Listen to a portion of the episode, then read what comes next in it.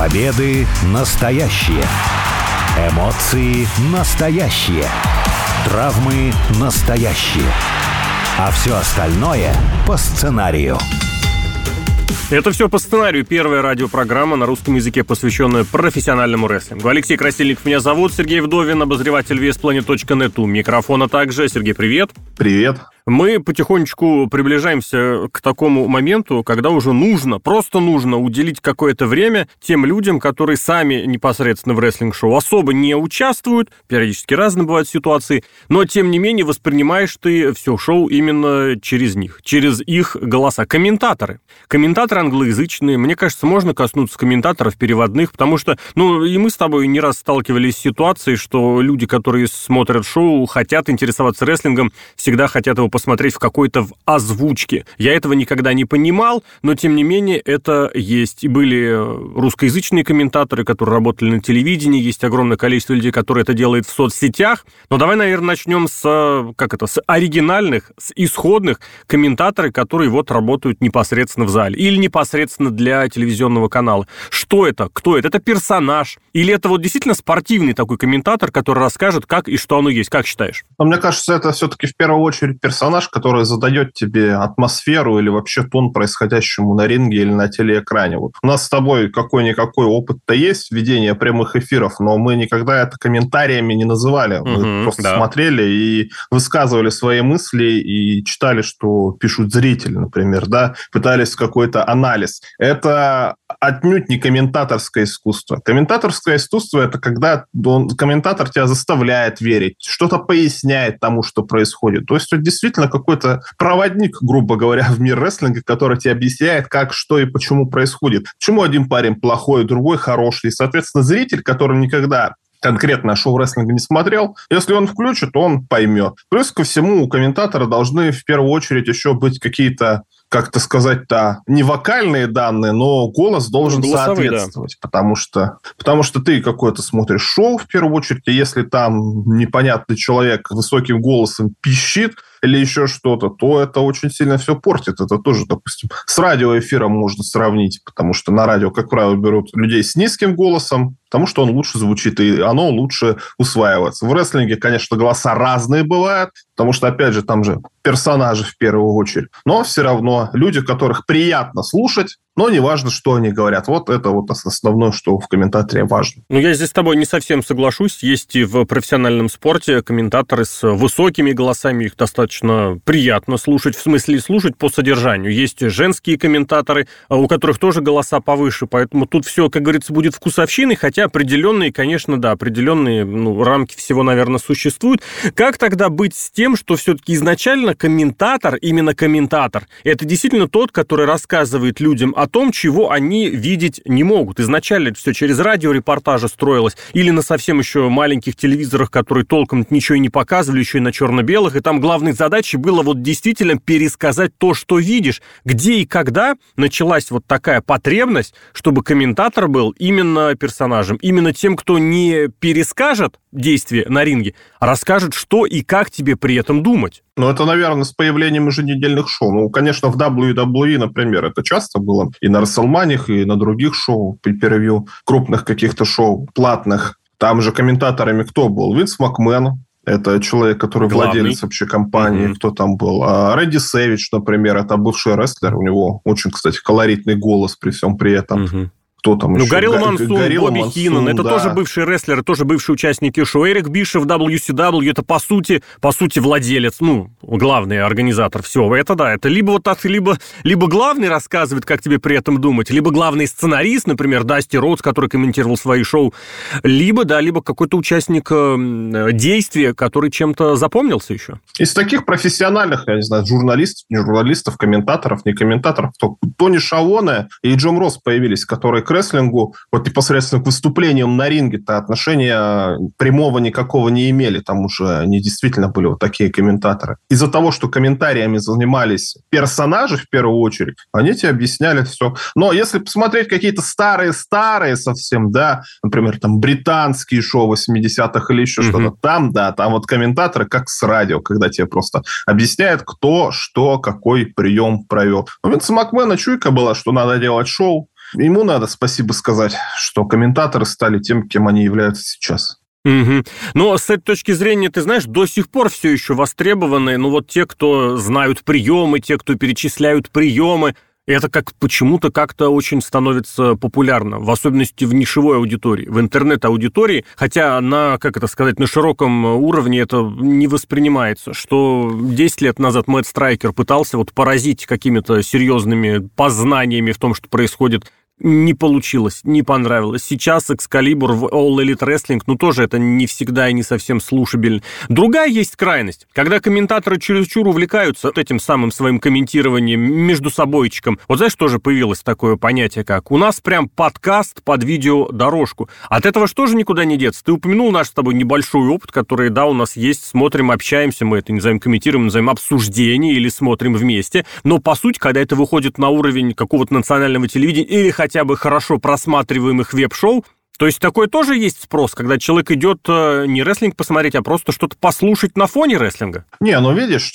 когда этим занимаются люди, которые непосредственно работают в этой конторе, например, тот же самый пресловутый AEW, шоу Dark, где действительно люди, ну, собираются, ну, как друзья, поболтать, посмотреть, вот там люди что-то выступают или еще что-то. Это большая разница, потому что мы с тобой ни за что не отвечаем, угу. нам нету задачи сказать, что кто-то хороший, кто-то плохой, на кого-то сделать оценку, защитить продукт, когда зритель смотрит неподготовленно или который не любит, но все равно дает шанс своему продукту. Мы в первую очередь занимаемся какой-никакой, но все-таки аналитикой, потому что это нам интересно, и я надеюсь, что зрителю нашему это тоже интересно. То, что происходит в AEW на шоу Dark, непонятно, зачем это все делается. Мне кажется, просто никакой ответственности нет. Они понимают, что Дарк смотрит кто. Ну, наверное, такой же зритель Знайка, который, да, mm-hmm. который понимает, что здесь шоу подготовительное, смотрит он во время из-за того, что оно на Ютубе во время обеда, наверное, как правило, или пока едет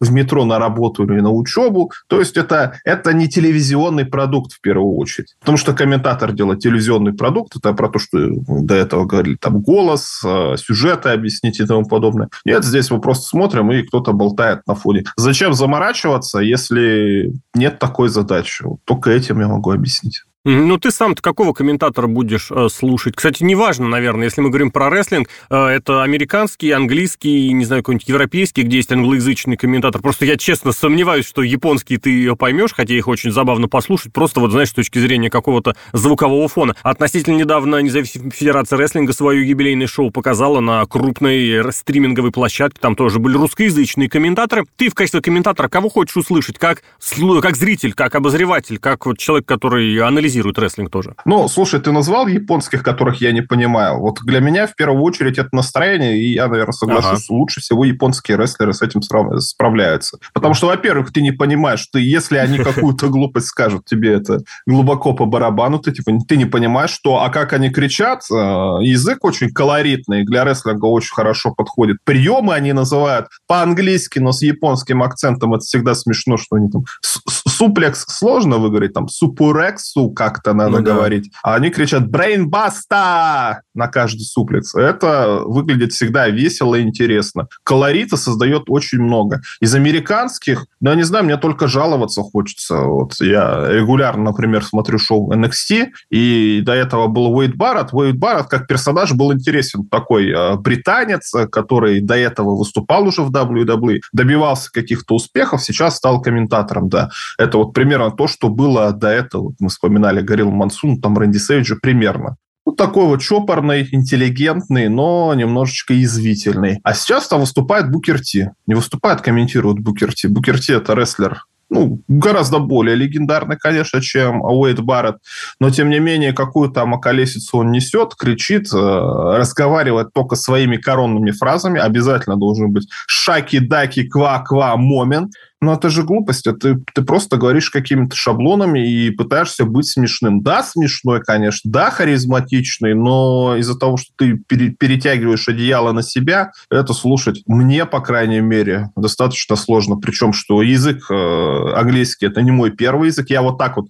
легко на слух его не, не воспринимаю, но все равно из-за того, что опыт есть, я понимаю, что они говорят, и из-за того, что я слышу и понимаю, что они говорят, это слушать гораздо сложнее. Я бы предпочел слушать слушать красивый голос, пусть не понимая, о чем он говорит. А как быть с тем, что действительно, если смотреть небольшие компании, но вот это везде, это правда, и в особенности из интернета, наверное, пошло интернет-шоу, я имею в виду, когда главная обязанность – это быть смешным. И вот сидят комментаторы или там те, кто себя так называют, и прям выцеживают из себя, выдавливают какие-то шутки, попытки пошутить. Это требование времени, когда если ты не шутишь, ты не интересен, или это как? Или это копирование? Ну, тут тоже непонятно, потому что вообще как ты хочешь с человеком подружиться с незнакомым? Ты попробуешь пошутить, если он засмеялся, то считай, у вас отношения Так погоди, налажены. я с ним не дружить хочу. Я ему должен разъяснить, объяснить, что он смотрит и почему он должен купить или билет на шоу, или следующую трансляцию платную. Ну вот ты сам на свой вопрос ответил. Mm-hmm. Хотят дружить, хотят какого-то лояльного зрителя получить, как-то и наладить отношения. Шутками? Так проще. Ну, как правило, шутками, мне кажется, да, когда какая-то неформальная такая атмосфера создается. Ну, понятно, что если это инди-шоу, которое происходит на арене, где 100 человек, пафосом ты не возьмешь, потому что это не будет никак не коррелироваться ничего. Как-то объяснять, вот быть такой вот знайкой, которая рассказывает тебе, что это там супер-пупер брейнбастер на 180 градусов андерхук бель ту белли,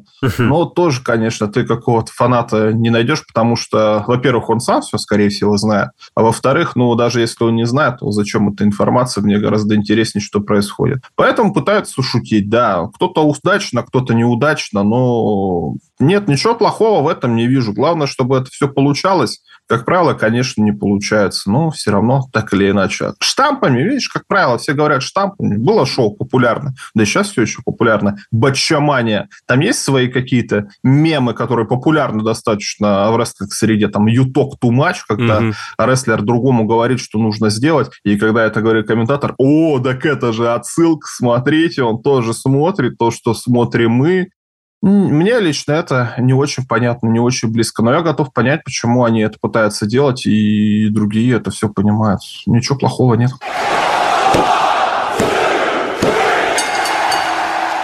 Ладно, проговорили в целом, теперь про какие-то персонали. Твоя самая любимая пара комментаторов и пара лучших комментаторов. Кого бы ты назвал, если это, конечно, разные. Ну, потому что, знаешь, можно называть э, лучшими профессионалами одних, но при этом у самого есть такая страстишечка кого-нибудь другого послушать. Ну, мои любимые комментаторы, я не знаю, это можно назвать синдромом утеком, утенка, это Кузнецов и Новик. Потому что люди, которые пришли комментировать рестлинг, не очень понимали, что это происходит, подготовились к этому, я уж не знаю, сами они готовились или им просто тексты подавали, объясняли who is who, но в итоге показывали вот именно такой развлекательный продукт. Они его немножечко локализовали, когда mm-hmm. человеку русскому не очень понятно, кто такой Triple H, тройной H, кто он там, охотник, не охотник, Хантер Херст Хелмсли или вообще что-то. Но у него была отличка игрок, потому что он the game. Ну, игра тоже, конечно, не переведешь, а игрок, понятно, отлично ложится на его образ. Такой он немножечко пижонистый и серьезный человек. Самый настоящий игрок. Опять же, из-за того, что комментатора два, у них было два разных образа. Когда Всеволод Кузнецов был такой вот немножечко умный, такой, э, ну, как сказать... Правильный.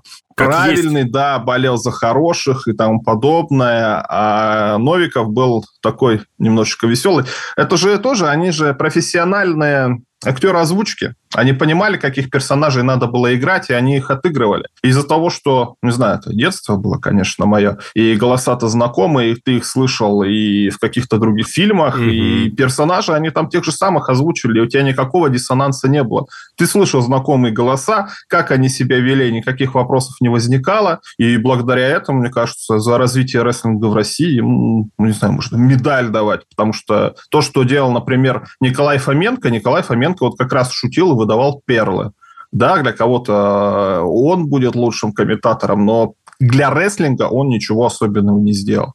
Да, там что там, шутки были смешные, но называть DDP, простите, пердуном, ну, это шутка ради шутки, а никакого отношения к реальности не имеет. А в чем тогда секрет того, что Николай Фоменко настолько популярен? Нет, я понимаю, что если бы тогда был распространен интернет, это было бы действительно, это было бы везде, я имею в виду, что по соцсетям это бы расходилось просто невероятно. Это до сих пор расходится невероятно. Почему до сих пор стоит? То же самое, что это какое-то детское воспоминание, ностальгия у тех, кто сейчас постарше смотрел? А это был, по сути, интернет. Помнишь рекламную службу русского радио? И анекдот, который ну, Николай да. Фоменко рассказывал после каждого выпуска рекламного блока. всегда это запоминалось. Николай Фоменко был шоумен, и какие там шоу по телевизору постоянно вел. И он такой немножечко... Вот он игрок. Вот если его как-то можно было описать, вот он как игрок такой немножечко оторва, может быть, язвительный такой парень, да.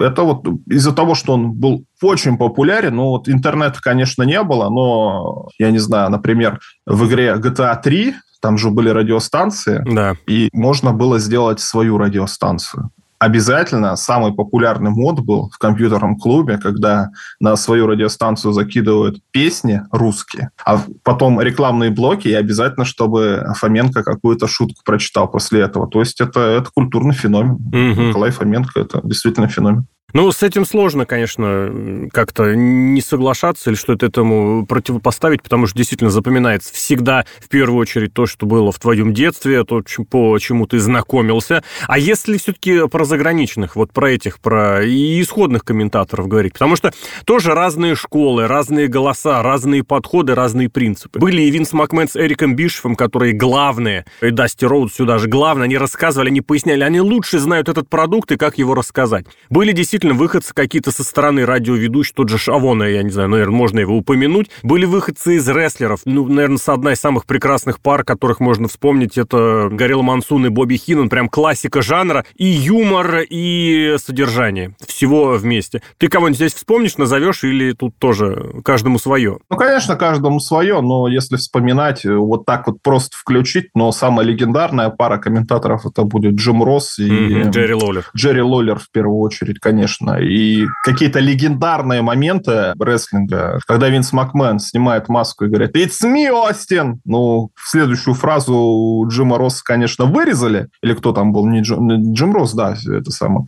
«You son of a bitch». Вырезали, конечно, WWE, но в истории остался всегда, что Джим Росс это все сказал, и эта бы фраза этот момент без этой фразы смотрелся бы вообще mm-hmm. по-другому. Ну, кто там еще? Пол Хейман, например. Тоже вспоминаются в первую очередь моменты какие-то, да, легендарные. И кто, когда... И комментаторы, они только наоборот их приукрашивают. Когда, например, матч был на Survivor Series в 2001 году, когда команда Альянс против команды Федерации выступала, когда Федерация выиграла, с каким лицом сидел Пол, Пол Хейман и как он вообще во время этого всего матча кричал и комментировал. Они добавляют этих моментов. Но если вот в целом взять, наверное, и как эпоху, как олицетворение рестлинга, ну, это, конечно, Джим Росс и Джерри Лулер. Сегодня можно сказать, что появится какой-нибудь вот такой же комментатор, который англоязычный все-таки, наверное, да, сосредоточим именно в том направлении, который может стать таким же культурным феноменом, как вот Лоулер и Росс стали, как Шавона стал в WCW. Почему спрашиваю? Ну, потому что видно, сколько лет прошло, а по-прежнему, как только Джим Росс освободился от своей работы в WWE, его моментально подхватили в All Elite Wrestling. Тони Шавона тот же самый, совершенно не случайно попал в All Elite Wrestling тоже. Вот э, это все-таки какое-то... Ну, я понимаю, что они профессионалы в первую очередь, но при этом ты понимаешь, что в любом другом виде спорта могли появиться другие персонажи, хотя, например, и в, не знаю, в профессиональном хоккее, в профессиональном футболе комментатор может работать десятилетиями. Но вот так, что никого вообще не появилось, наверное, все-таки это удивительно. Сегодня такое возможно или все слишком ускорилось, слишком убыстрилось, и вот эта жизнь комментатора профессиональная слишком уж скоротечна? Ну, сейчас, видишь, акцент как-то сделал двигался не в сторону персонажа, а в сторону, я не знаю, создания какого-то образа продукта. Потому mm-hmm. что вот были у нас Джим Росс и Джерри, Джерри Лоллер, один ковбой, другой король. Ты их даже если когда-то видел, ты понимал, что они, кто они и какие. Потом примерно, кстати, в то же время появился Майкл Кол, который все еще, ну, наверное, сейчас главный комментатор в WWE. Угу. Какой у него образ? Ну, просто профессиональный репортер. Я репортер. Не знаю. Да, он да, же военный корреспондент бывший даже. И сейчас, которые новые появляются, не бывшие рестлеры, Хотя и бывшие рестлеры, кстати, тоже упомянутый Уэйд Барретт, да, у него какой-то ну, образа какого-то яркого нету. То Кори Грейс, ну, он тоже такой парень язвительный в первую очередь, но какого-то именно такого образа нет. Уходим от этого. Сейчас просто комментаторы комментаторы, которые просто создают вот тот самый фон, про который вначале mm-hmm. мы с тобой говорили, которые в первую очередь показывают хороший голос, что-то объясняет, на себя одеяло не перетаскивают, и человек, который случайный, ну, что-то там говорит и говорит Главное, что он не отвлекает меня особо от действа, или если я, допустим, по-английски не разговариваю, смотрю, ну, по крайней мере, не вызывает отторжения своим голосом, чисто на подсознательном каком-то уровне. Да, ушли мы от того. И в AEW примерно то же самое, потому что они набрали-то комментаторов старых. Даже тот же самый Тесс, тоже он бывший комментатор. Угу. То, как он себя сейчас ведет, это непонятно для меня лично, хотя он, если поискать, то, наверное, всегда такой комментатор да. был непонятный. Но, тем не менее, да, образов каких-то нет. Да, тут действительно, во-первых, конечно, нужно повторить, что каждому свое. Вкусовщина имеет место быть. Э, кто-то привык к одному комментатору, к одному голосу, к одному потоку сознания, кому-то подавать другое. И здесь, наверное, единого, единую верную формулу вывести сложно. Но вместе с тем, все-таки, да, есть понимание, что в истории все-таки запомнятся немногие. Лоулера и Росса, э, Вентуру и Макмена помнить будут. Мансуна и Хиннена тоже помнить будут. А вот тех, кто шуточки парит, шпарит на YouTube-шоу, вот вряд ли, наверное, запомнят через некоторое время, и уж тем более вряд ли их фразочками или их словами будут называть какие-нибудь рубрики в тех веб-шоу, которые, если будут существовать, то через несколько лет. Сергей Вдовин, Алексей Красильников. Это все по сценарию. Пока.